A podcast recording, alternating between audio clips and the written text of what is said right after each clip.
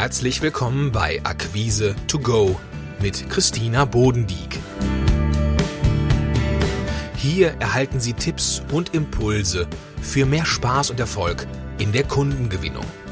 Bleiben Sie entspannt und genießen Sie die heutige Folge, denn Akquise macht Spaß.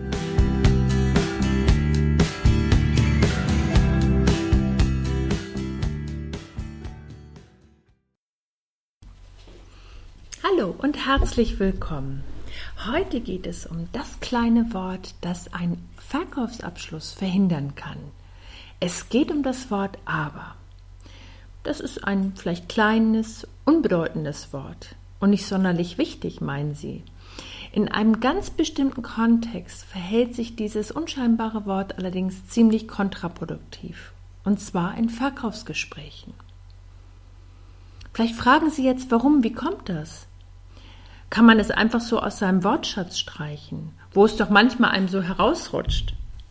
Ja, das geht und es macht auch Sinn, denn Akquise- und Verkaufsgespräche gelingen viel leichter, wenn Sie dieses Wort aus Ihrem Wortschatz streichen.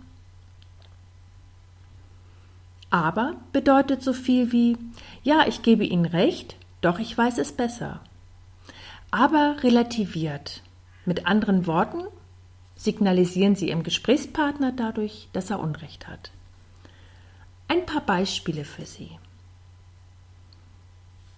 Der Mantel steht Ihnen ziemlich gut, aber Sie haben eine tolle Frisur, aber Ihre Antwort ist richtig, aber ja, Sie haben recht, aber mit diesem kleinen Wort zerstört man alles, was vorher gesagt wurde. Und das hört kein Kunde gern.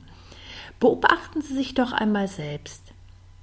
Was es mit Ihnen bewirkt, wenn Sie zu jemandem aber sagen. Das kann sein, dass Sie dadurch eine Distanz auslösen oder auch Aggression. Bedenken Sie, aber hat nichts in Ihrem Verkaufsgespräch zu suchen. Falls Sie dieses Wort oft in Ihrem aktiven Wortschatz haben, sollten Sie es sofort von der Liste streichen. Dazu gibt es einen ganz einfachen Trick. Ersetzen Sie es durch ein und. Angenommen, Sie sind im Kundengespräch und Ihr Kunde drängt auf eine schnelle Lieferung, sonst droht das Projekt zu kippen. Was klingt jetzt für Ihren Kunden attraktiver? Als Beispiel, wir können das IT-Training durchführen, aber erst in zwei Monaten. Sagen Sie stattdessen, wir können das IT-Training für Sie gerne durchführen und planen es gerne für März ein. Nur dadurch, dass Sie das Wort aber durch ein und ausgetauscht haben und so benennen, was möglich ist, klingt die Formulierung für Ihren Kunden viel entspannter und interessanter.